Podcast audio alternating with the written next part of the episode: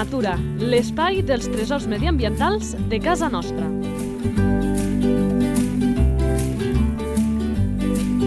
Un espai conduït per Francesc Balanyà. Molt bones a tots i a totes, benvinguts a aquest espai dels amants de la natura del territori. Un lloc i ens fa molta il·lusió dir-ho així, que avui enregistra el seu animal número 100.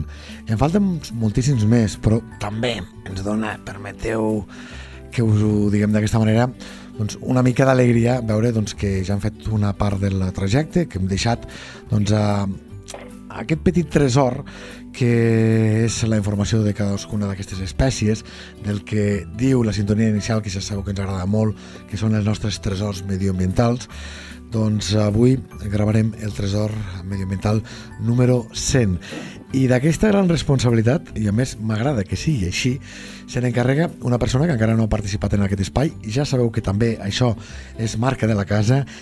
Podíem haver triat que una sola persona ens expliqués tots els animals, però com que hi ha tanta gent que s'estima, treballa a prop doncs, de la nostra fauna, ens agrada molt que aquest espai tingui moltes veus. I avui aquesta veu la posa Juan Fernández, tècnic de la Reserva Nacional de Caça de l'Alt Pallars i també de la zona de caça controlada de Sor, Soriguera, Rialp i Tornafort del Departament d'Acció Climàtica. Juan, molt bones. Hola, bon dia.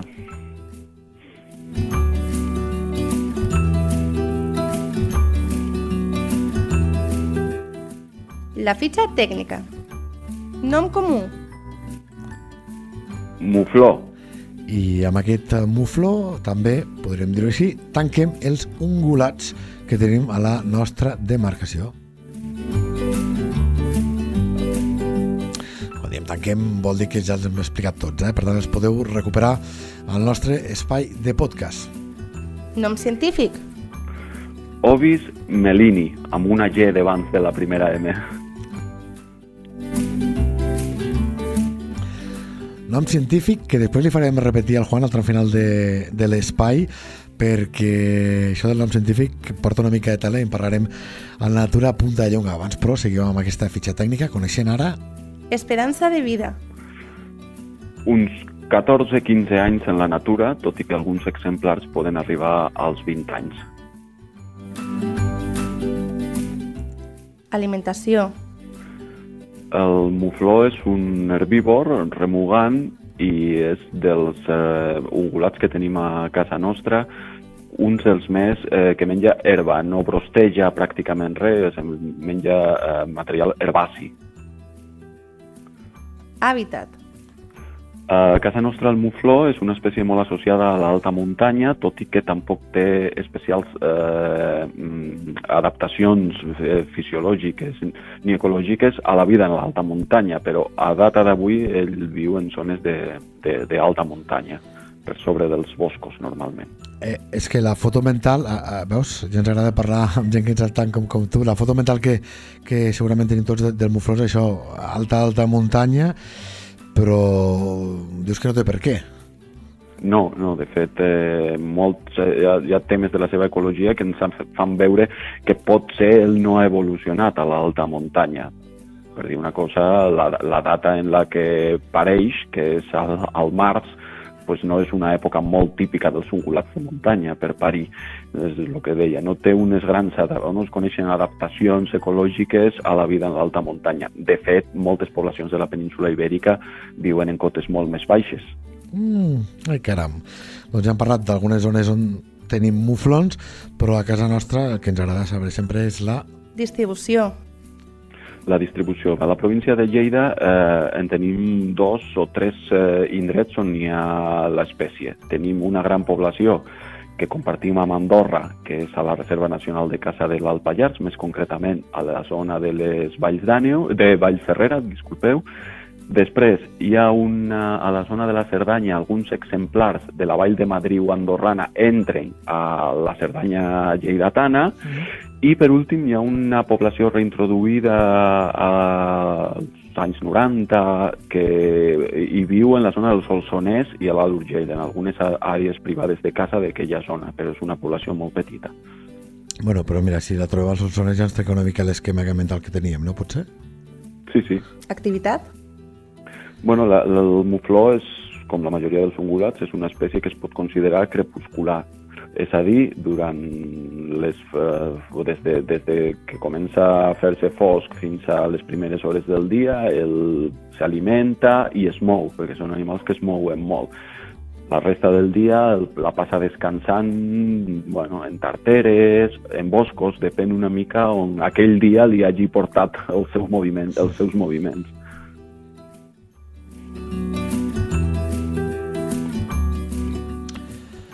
Al Juan li puc fer la pregunta perquè em consta que és un gran coneixedor del món dels, dels ungulats. Eh, gaires més són crepusculars o és el cas eh, del mufló una mica típic?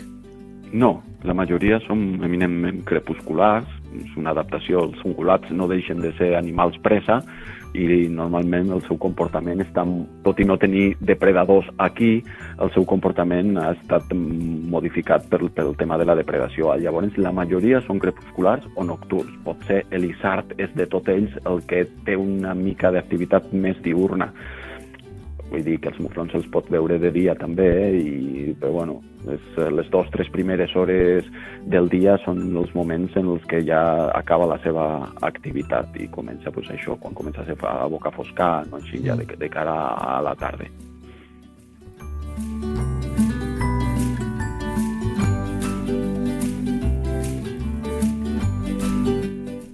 Reproducció. Bé, el mufló és una espècie que té un, fa un part a l'any. Eh, la reproducció podríem dir que comença amb l'època de zel.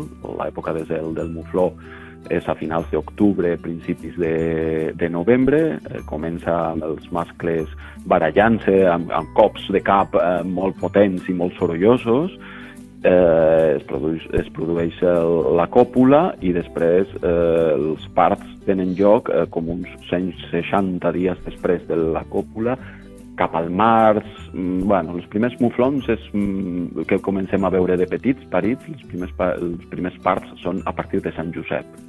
A partir d'ahir pot ser l'època típica o el mes més típic on se junten la majoria dels parts és l'abril, tot i que a vegades tenim casos d'animals que pareixen una mica més tard, però diguem-ne que seria abril o a partir de Sant Josep, el moment de, del part. Després els petits estan en la mare un any, més o menys, fins que ja el següent part continuen associats a la, a la, a la, al, al grup de la mare i després, si és mascle, ja marxen d'allí, però més o menys això és la seva època reproductiva i sempre diem que l'ítem que ve a continuació és el que més o dels que més ens interessen eh, però més després de saber també que és una espècie que no és autòctona de, de, de casa nostra i que tenim poblacions aïllades amb aquests llocs que ens ha comentat el Juan Fernández quan parlava de distribució. Per tant, anem a descobrir quina és la seva... Salut de l'espècie. Bueno, l'espècie, eh, mirant a nivell poblacional, eh, l'espècie és una espècie que està en expansió i amb creixement poblacional. El tema és que potser moltes vegades no, no és lo, lo, lo correcte al ser una espècie exòtica. Eh, de fet, la seva gestió està basada a totes les zones on és present a Catalunya a la seva, al, al seu control poblacional, tant en el que és en el número d'exemplars com és en el número de, o sigui, en la distribució, en la, en la superfície que, que ocupa. Si després mirem una altra part de la salut de l'espècie, que seria el tema de les malalties, a les reserves nacionals de caça, bueno, a, tot, a totes les espècies cinegètiques, es fa un pla de vigilància sanitària de la fauna salvatge, que es prenen una sèrie de mostres dels animals que són abatuts i realment no s'han trobat que la nostra població tingui molts problemes eh, de salut, tot i que comparteixen ovelles i cabres moltes malalties com la tuberculosi i això. Sí que quan va començar el pestivirus del, de l'Isart, es va pensar, i encara, encara hi ha investigacions que, que apunten en aquest sentit, que el mufló estaria implicat en la dis dispersió i com a reservori del virus del pestivirus que ha afectat als cisars. De fet, el pestivirus és un, és un virus que originàriament es diu el virus de la frontera de, de, de la frontera de l'ovella. És un virus que va saltar de les ovelles als cisars. Llavors, és lògic pensar que els muflons, el mateix gènere que les ovelles, puguin estar implicats, tot i que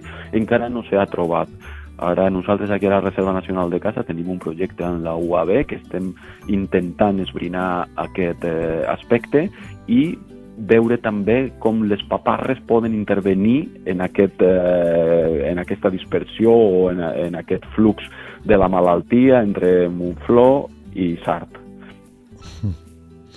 Interessant i, com sempre diem, doncs, en aquests casos, estar amatents i estar previnguts i saber el màxim d'informació doncs, esdevé capital per, eh, si cal, actuar preventivament o a, o a posteriori. Eh? Per tant, felicitats per aquesta feina perquè a vegades costa molt tenir els recursos, les eines per poder tirar endavant projectes d'aquesta índole. Eh? I perquè quedi clar, eh, clar, amb això, agafant una mica amb el que deies, eh, com que el mufló no té els seus enemics naturals, mm, per res ho explicaves quan deies això de que té aquests hàbits eh, crepusculars, entenc que llops, bàsicament, eh, cal fer-ne això, un, un control amb, amb, el, amb el tema de la caça. Jo dic també perquè en aquest espai ens agrada fer aquest punt de pedagogia i a vegades mm, i no et serà pas nou aquest debat, Juan, amb el tema de si caça, ambientalistes, eh, a vegades sembla que xoquin, però molts d'ells ja veuen que la funciona eh, fa una funció amb el control de determinades poblacions que esdevé capital. Correcte. Eh, com he dit, tot i que hi ha citacions de... perquè hi ha una població de mufló a, a la zona del, del Ripollès, que comparteixen amb França també, eh, pues, eh, allí sí que s'ha vist depredació per llop als joves de mufló. És a dir, allí sí que a la resta del territori on hi ha muflons no, no hi ha una població assentada de llops i efectivament és la caça la manera que tenim de, de regular-lo, perquè com veurem més endavant eh, ja eh, el mufló té influència sobre algunes activitats humanes, llavors és necessari, tant per al bé de l'espècie, per, per evitar malalties que puguin acabar amb la població, com per eh, evitar problemes amb altres activitats humanes. Bueno, veurem si finalment el llop acaba arribant amb més presència a casa nostra. Recordo que en parlem d'aquest animal, la Mastel, aquesta associació per a la conservació i estudi del llop ibèric, que fins i tot es preguntaven en aquest mateix espai eh, com podia ser que amb les mesures de protecció que s'havien aconseguit des d'aquesta mateixa entitat per, per aquest animal que no el tinguessin pràcticament a les eh, terres de, de Lleida. Molts exemplars de pas, algun mascle que tenim desperdigat en, en algun indret, com per exemple al, als Olsoners, però veurem si finalment, com sembla que sí ha passat en altres indrets, doncs acaba ben llops si el mufló serà o no part de la, de la seva dieta. Sí, de fet nosaltres aquí al, a la Reserva Nacional de Caça de l'Alpallat hi ha molt poques citacions de llop, però una de, una de les citacions és clarament en la zona de mufló. No hi ha evidències de que cap mufló hagi estat depredat per llop aquí, però bueno, és un, un tema que, clar, suposo que en el futur, si el llop s'expandeix i s'assenta a totes aquestes contrades, pues, òbviament, actuarà com, com un, un regulador. Mm. Perquè l'os a les cries o les deprede? Podria, podria depredar-les, el que passa que no no és un gran... Eh, no, no, no està molt citat i a més a més el que parlaven abans és un, té una, una reproducció molt primerenca que moltes vegades coincideix ah. quan, quan l'os no hi és i clar, l'os l'únic moment que pot eh, depredar sobre aquestes espècies és pràcticament quan han parit els, les poques hores després no? i a més a més se'n dona el cas que aquí en el nostre cas concret la zona de Mufló no coincideix amb la zona on més ossos n'hi ha aquí, que jo tingui constància, no s'ha mai certificat que, que, que hagi passat una depredació per os, però bueno, puntualment també. De fet, el depredador més habitual que té és la liga daurada quan són petits.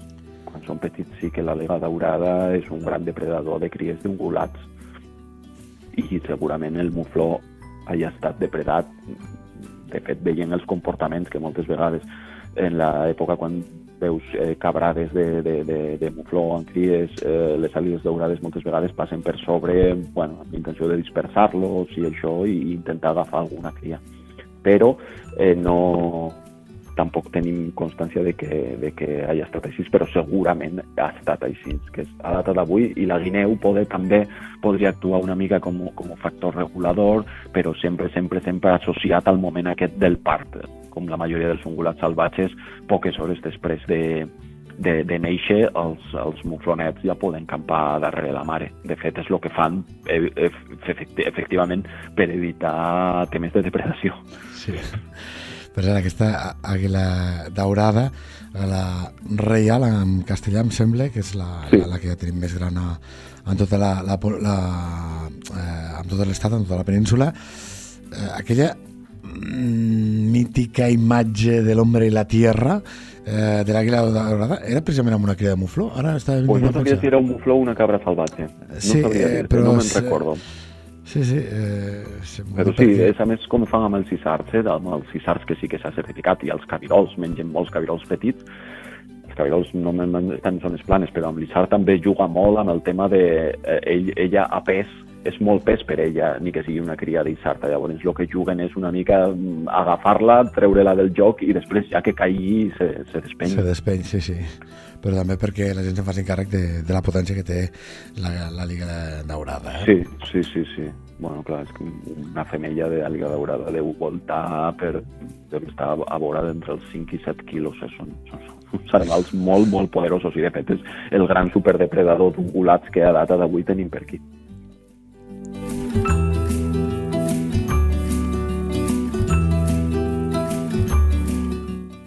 Curiositats. Jo he triat com a gran curiositat el, el seu caràcter social. Veurem que el seu caràcter social ha tingut molta importància històrica de cara a la seva domesticació i bueno, és un, és un animal que, que aquí en la zona, en la reserva, eh, fa grans ramats, grans ramats que poden arribar a 300 exemplars junts, mouen molt.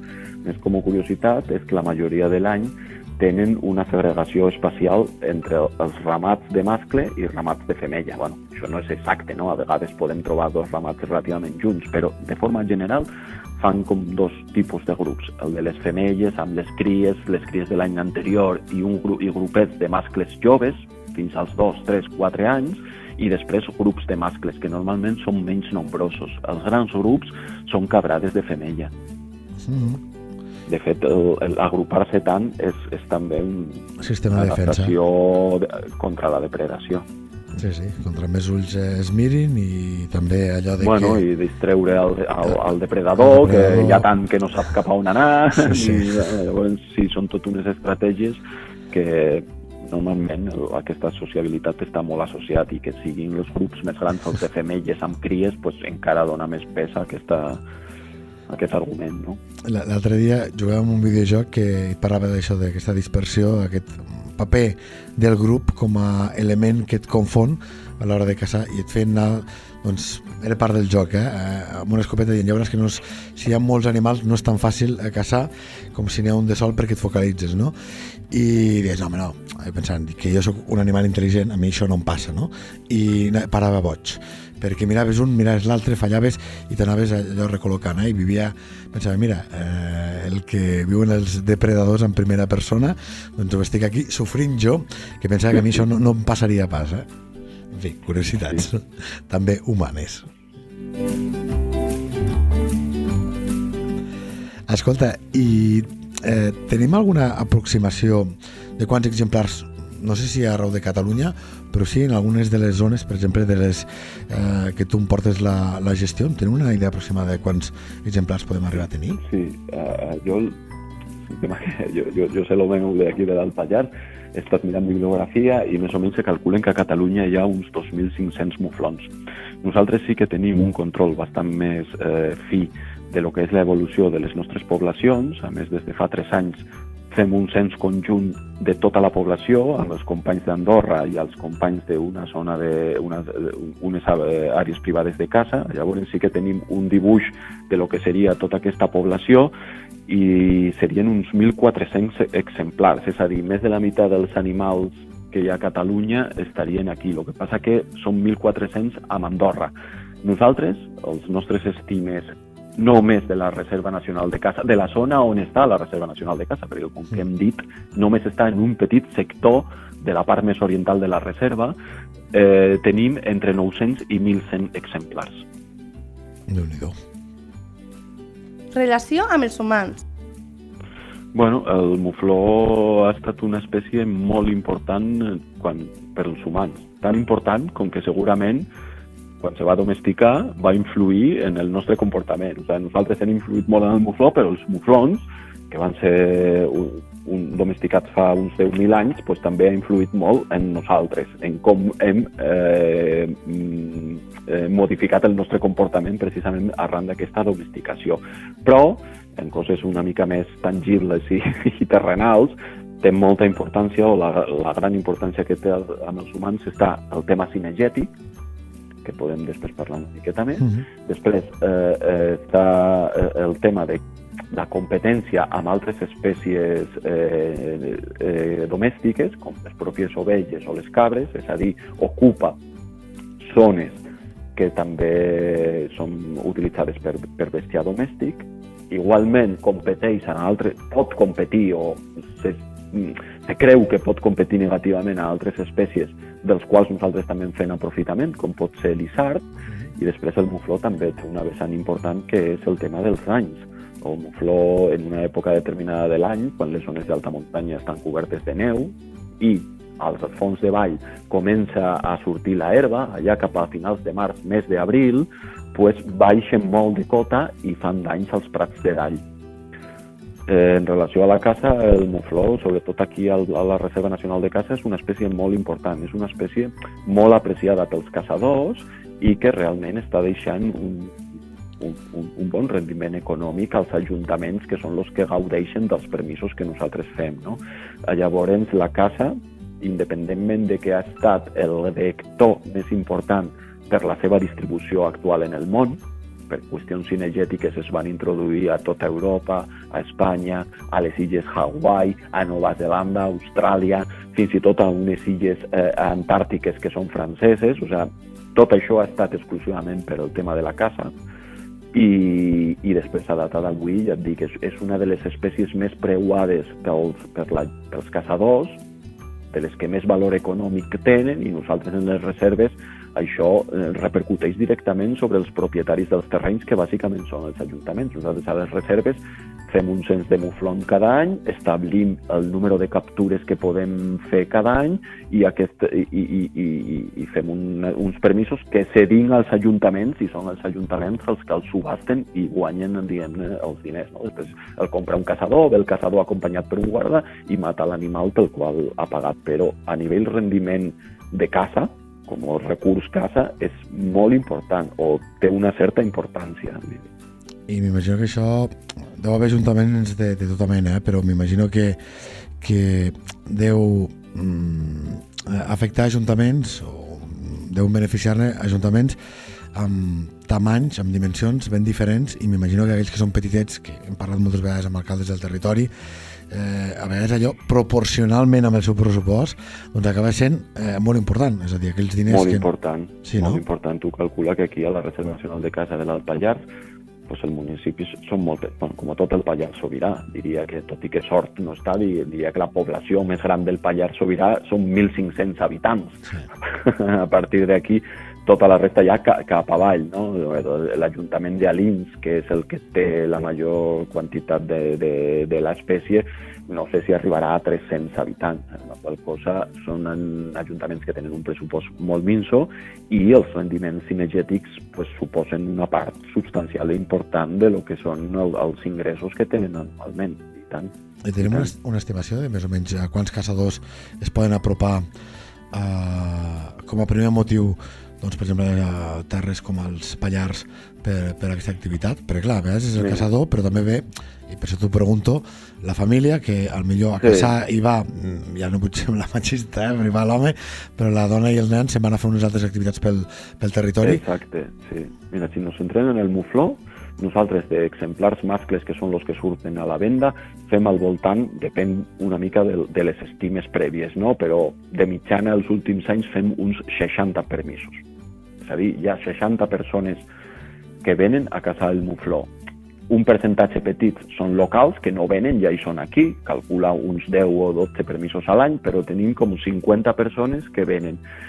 Aquestes persones, i sobretot els permisos que venen als municipis, eh, el mufló està molt de moda entre el, entre el públic americà. Llavors ens ve el caçador, que moltes vegades ve acompanyat per la, per, per, per la parella, porten un guia ja de la empresa que compra els permisos i els hi reben a ells. Bueno, pues, pues, pues cada, cada, cada permís pues, calcula que pugui portar tres persones. També s'ha de tenir en consideració que són persones d'un alt poder eh, adquisitiu que pot ser de mitjana deixen més, més diners. Si és un permís trofeus, estan dos dies aquí, un hotel, restaurants, per esmorzar, per dinar, per sopar, doncs no hem calculat exactament quin és l'impacte econòmic de la casa a la comarca, però eh, sense dubte, a més, és un, és un públic que desestacionalitza el, el, perquè normalment venen a l'hivern i fora de zones on hi ha estacions d'esquí.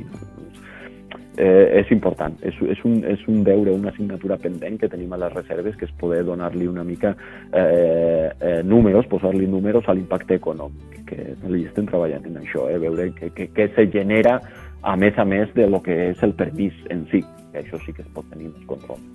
Sí, a més és, ho has dit de, de passada, però jo m'hi volia aturar que fa temps eh, que diem entre tots plegats que segurament ens cal, com a mínim, repensar, ja veurem si executar el turisme de neu, no per estar en contra eh, sinó perquè això del canvi climàtic doncs, ens porta ensurts, evidentment és molt estacional i, i, de, i depèn allò de quasi totes les cartes doncs, a, amb una sola opció no? i aquestes qüestions vinculades a, a la natura és un potencial que té claríssimament el Pirineu, un és la casa i segurament qüestions d'aquestes eh, s'hauran de tenir més, més en compte per veure com, com se, se gestionen, no? Sí, clar, no seran alternatives globals a lo que és el turisme de neu, però jo entenc que eh, el monocultiu de la neu s'ha de eh, solventar, o si baixa el tema neu, pues, haurem de buscar moltes petites activitats sí. que intentin sumar el mateix. La caça, sense dubte, és una d'elles i ben posicionada. A més a més, la nostra reserva està molt ben considerada dins del públic nacional i internacional, de caçadors nacionals i internacionals, i eh, bueno, és una experiència una mica diferent a la resta perquè és com la reserva més gran de Catalunya, però també la de més alta muntanya. No? Tenim el cim de Catalunya el tenim aquí, llavors és, és, és una experiència molt diferent, molt salvatge i al final és el que està buscant la gent, no? el, el tema aquest de, de, de, de donar-li la volta, o, o fugir de la massificació i buscar aquestes cosetes que són una mica eh, diferents i exclusives d'alguns territoris. Sí, sí, absolutament. Tornem amb el mufló per parlar ara de... Comportament. Bueno, una mica ja hem anat apuntant quin és el comportament del mufló, hem, hem parlat de que té un comportament eh, social bastant marcat i després també havíem dit una mica eh, quins serien els seus moviments. El mufló és, un, és una espècie que hem dit que està associat als prats del, per sobre del bosc de la, de la alta muntanya de Lleida, del Pallars Sobirà, però bueno, potser és una mica simplificat. El mufló, primer, cada dia fa grans desplaçaments, també possiblement com, com a, a, a adaptació a la depredació. Ells, les zones d'alimentació i les zones de descans normalment estan bastant, bastant separades i és molt típic quan a les primeres hores del dia veus muflons, normalment els veus movent-se, movent-se, movent-se en grans números, anant a un lloc i que poden, ser, poden, poden fer moviments bastant grans cada, cada dia. Després hi ha un altre tipus de comportament que està associat a moments puntuals de mal temps, neu, fred o fins i tot vent.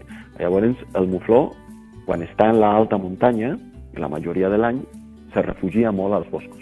El mufló pots anar un dia, veure 200, al dia següent no veus res perquè bufa el vent. Pues, hauràs d'anar a buscar-los als boscos. Fan aquest, eh, eh, utilitzen els boscos com a zona de refugi. I després hi ha moviments dins de l'any, moviments estacionals, que es diuen associats a la climatologia hivernal. La gran majoria dels muflons es refugien en zones altes fins que la neu fa inviable la seva presència. Llavors baixen a cotes molt més altes. Fan el que podrien anomenar una migració altitudinal cada any que ho fan també altres ungulats també i sí, el problema és sí, els sí, multiplica sí, els pagesos. Sí, de fet, el que passa en l'alta muntanya és que quan neva la capacitat del car de càrrega del medi eh, es redueix molt, és a dir, no hi ha menjar per tot, perquè el poc menjar que queda pues, està en quatre repises molt ventejades o això, llavors no hi caben tots, que han de fer? Marxar, marxar. I so sobretot baixen bastant de cota i és ahir en el moment aquest de lo que és la primavera, després del part, que baixen bastant i necessiten, eh, o les cries necessiten una bona alimentació, la mare necessita una bona alimentació per produir llet i llavors baixen, baixen bastant de cota i és aquí on més xoca amb l'activitat de la ramaderia. Mm. Identificació a la natura. Bé, bueno, el, el, el mufló és, és, és molt fàcilment distingible a la natura, sobretot els exemplars adults.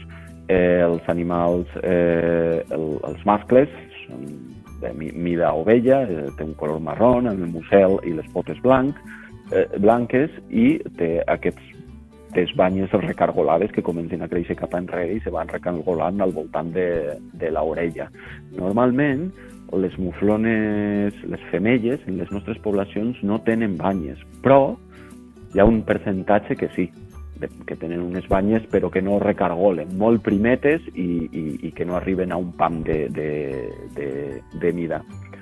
Eh, després la coloració és bastant fosca, els mascles tenen, bueno, varia, variable al llarg de l'any, no? els mascles són més foscos, molts tenen una, el que es diu la sella de muntar, una taca blanca a l'esquena, i bueno, realment no hi ha altres espècies que es puguin confondre aquí amb elles, sobretot, sobretot els mascles.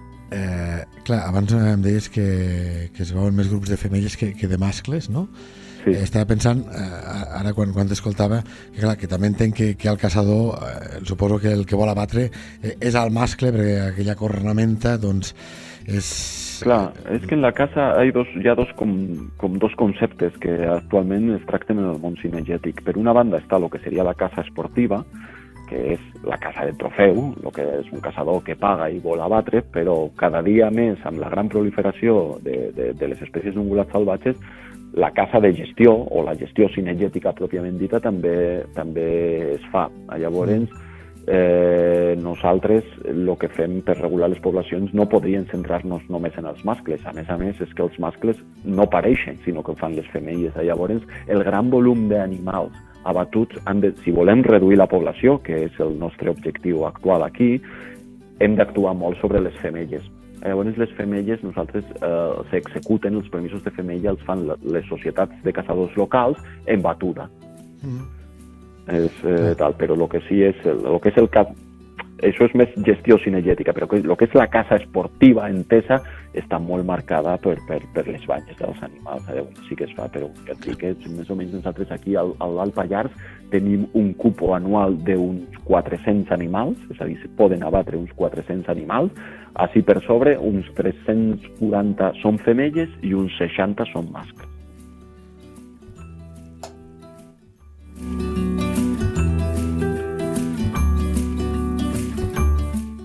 Problemàtiques? Bueno, eh, ja t'havien apuntat una mica en la relació amb els humans. La gran problemàtica, la gran problemàtica que tenim amb els humans està centrada en els danys a la ramaderia. Per una banda, danys eh, directes... Ramaderia no, agricultura vols dir?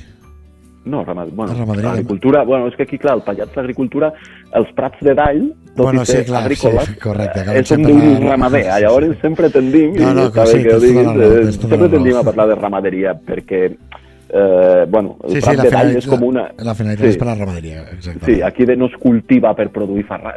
bueno, sí, sí. Eh, produir gra o el que sigui, no? Sí, Més sí, o menys sí. són tot prats de dall, però bueno, sí, eh, danys directes sobre l'hàbitat. Però també està el tema de la hibridació. Eh, també hi ha danys directes sobre la, sobre la ramaderia en el sentit de que el mufló i l'ovella es poden hibridar. Què passa? Que a vegades les, les ovelles queden prenyades de muflons i les cries, tot i que moltes neixen, no tenen una viabilitat i, bueno, sobretot, no tenen les condicions per ser una espècie eh, productiva. Llavors, aquí també és, és una de les queixes dels pagesos Una altra eh, estaria en el tema de la dispersió de malalties, que, com hem dit, no hem detectat, però segurament en algunes malalties no molt greus, com pot ser la queratoconjuntivitis o això, que també tenen les ovelles, pot tenir la seva importància, pot tenir la seva importància. Però, bueno, mm, ara Sí. per ara la major problemàtica que troben amb el mufló pot ser eh, a nivell de, de l'ISARC o la major preocupació. No hi ha una certificació en altres estudis que es pugui dir, ostres, el mufló està desplaçant a l'ISARC, però nosaltres tenim alguns semàfors que se'ns estan encenent aquí a la reserva, com perquè, per exemple, l'ISARC té una població d'uns 2.000 exemplars aquí i de forma general a tota la reserva està creixent, però a la zona on hi ha muflons està baixant. Mm. No sabem si és pel mufló, no sabem si és perquè hi ha malalties, però bueno, són, són llumetes que se van encenent que diu, hòstia, això ho hem de mirar ben bé, perquè pot ser, ja et dic, en altres indrets d'Europa de, de, sí que s'associa la presència de mufló amb, amb, amb un cert desplaçament. No vol dir que hi hagi un dany directe o una competència directa, però si te desplaça, normalment te desplaça de les zones bones cap a Sí, zones sí. no tan bones. Clar, si ja no menges bé, ja no cries tan bé... se- S'ha de dir ben cert que, que el, els cisards tenen més tendència brostejadora, són més cabres que no pas els muflons, que són molt de menjar herba. Però, bueno, és un tema que hem d'acabar d'investigar. Tot i que una relació directa i inequívoca de, de fer o de reduir poblacions del mufló cap a l'Isard no s'ha trobat, però bueno, hi ha molts indicis que podien eh, portar-nos cap aquí i sobretot en el tema de les malalties. Potser no Sí, li sí. fa res, no, no competeix per l'hàbitat, però si el mufló és, És un vector. un transmissor del pestivirus i Sí, el sí. l'Isard i no, i no té la malaltia, no li fa res, i l'Isard el mata, doncs, bueno, ja Sí, tenim un, una problemàtica. Eh, I un altre element per estar com a mínim amb atència. Avui en dia no, no és un problema Sí, sí, sí, sí. detectat. Mm, recordo amb el cas del porcí que amb els porcs anglès ens comentaven els ramaders que dels 20, de les 125 malalties preocupants que pot entrar dintre d'una explotació porcina, 24, doncs el porc senglar era vector, no? Eh, clar, eh, aquí, en un món que és tan globalitzat que, i amb això del canvi climàtic, que ens apunten els experts, que plagues, malalties, eh, poc en parlem, i és una de les qüestions que ens poden preocupar tant o més que, que l'aigua, doncs sí, és una qüestió que cal estar-hi, com a mínim, amb l'ull obert per eh, si hi ha aquesta possibilitat, que de moment, com ens apunta el Juan, no, no és greu, però que sí que estan allò mirant que, que Sí, no passi sí, res. sí. Mhm.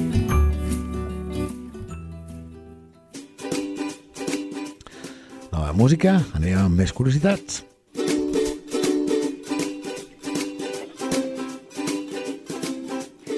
¿Sabías que Bueno, hem estat parlant aquí d'un animal salvatge, com si fos salvatge, però la, la, la, la gran curiositat o, del, de l'animal és que és un animal domèstic. O sigui, els muflons que nosaltres tenim aquí provenen d'alliberaments, tots els muflons europeus provenen dels alliberaments que se van fer a la illa de Còrsega.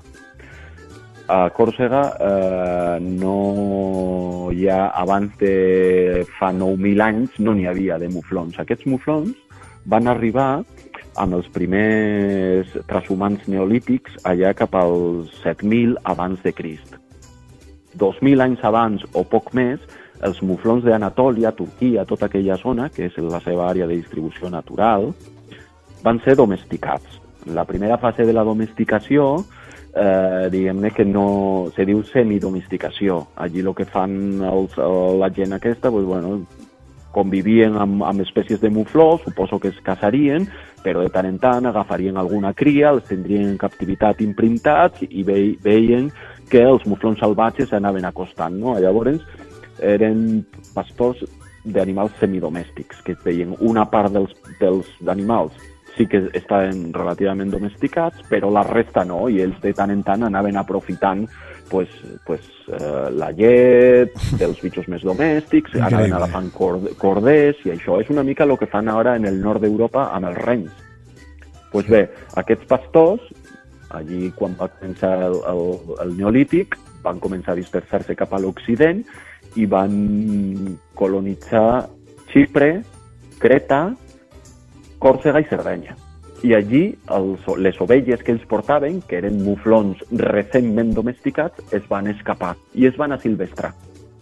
Van mantindre la tipologia de, de, de, de la coloració i fins i tot eh, la, la, el comportament dels animals salvatges i es van a resalvatgitzar. No? Eh, a partir d'aquí començaria la segona fase de la domesticació, que ja comença la selecció genètica dels animals. Creuaments, cru, creuaments volguts per poder potenciar la seva llet, per el que sigui, no? Ja comença la segona fase de la domesticació, però bueno, el cas és que es va tornar a domesticar l'ovella, sembla ser que l'ovella es va domesticar dos vegades a partir de muflons, i aquí van quedar aquests animals que van ser semidomèstics i després salvatges. Van quedar al voltant de 6.000 anys sense que ningú mirés per ells aquestes tres poblacions i de cop i volta, a partir del segle XVIII, es va començar a, sobretot el, les, els, els emperadors o els reis de centre Europa, els hi va treure molt el tema del muflo i van començar a reintroduir-los en les, serve, en les seves reserves eh, de caça que sí, tenien, el, sí, sí, el, el, el rei i sí. això. Pues a partir d'ahí, i, i aquest ha estat un procés de reintroducció en animals, sobretot de Còrsega sobretot de Còrsega, per una qüestió, perquè bueno, els reis d'Alemanya, per, perquè la, el Xipre i la resta estaven com més llunyans, no? I, i és això, és això, aquests és, animals és, són los, sí, sí, los és, pares de totes les poblacions de mufló del món, excepte de la zona de, de, de distribució natural, que, com hem dit, és l'Orient Mitjà. Iran, Turquia, Uzbekistan, tota aquella franja tota aquella franja d'allí. Llavors estem parlant d'un animal salvatge però que és un animal domèstic. Llavors, molta gent té la consideració d'espècie exòtica, però molta gent bueno, diu que hòstia, és un patrimoni o és un record, un patrimoni cultural de, de lo que és la ramaderia. No? Sí, sí. El mufló ens està recordant que, que bueno, la domesticació, lo feble que era la, la domesticació al principi, que fàcilment els animals se tornaven a silvestrar, bueno, eh, té, un, té un valor etnològic, cultural important, perquè sí, a més sí. a més en el Pirineu les ovelles són molt importants. Absolutament sí. increïble. Posem-la directa perquè tenim molt poc temps i vull parlar també d'una altra secció que va molt vinculada. Sona la següent sintonia que ens parla... Natura a punta de llengua. Això, de l'idioma. I justament al Mufló antigament mufró se li deia o moltó de Còrsega. Ara ja no et pregunto el per què ve això de Còrsega, perquè queda dit, però sí, i molt ràpidament, que trobem una curiositat en clau de llengua, que és si mirem el nom científic. Sí, bueno, aquest tema, el que havíem dit, no? O sigui, el nom científic ha anat variant moltíssim. Se li pot donar que és una subespècie, sobretot el món veterinari, o els veterinaris el consideren ovis orientalis, subespècie melini, en contra de l'ovis orientalis, subespècie àries, que seria l'ovella domèstica. Però precisament per això, per, per la seva distribució i la seva creació de poblacions mitjançant els humans des de fa 9.000 anys, des de 7.000 anys abans de Crist, pues, ha fet que, que sigui molt difícil diferenciar-lo. Podem mirar llibres i podem veure que és Ovis mussimon, podem veure que és Ovis eh, melini, eh, i podem veure que és Ovis orientalis directament. Tots tres són sinònims i en funció del llibre tampoc hi ha a data d'avui un acord eh, total de quina és l'espècie correcta per dir perquè precisament és una espècie que ha estat domesticada. Clar, quan comences a fer temes genètics sí, sí està tot, tot, molt vinculat a la població original. Tots són procedents de molt poquets muflons que vivien a Còrsega, que a, a data d'avui està en perill d'extinció, llavors és molt escàs, eh? Les és, grans poblacions sí, són les reintroduïdes. Increïble. Juan Fernández, no tenim temps per a temps, uh, temps per a més i per agrair-te uh, aquesta xerrada que de veritat ha estat molt, però que molt instructiva. Ens ha agradat molt i tirem allò, per tant, de fins ben aviat i moltes gràcies. Bueno, moltes gràcies a vosaltres i felicitats per, per la feina que feu.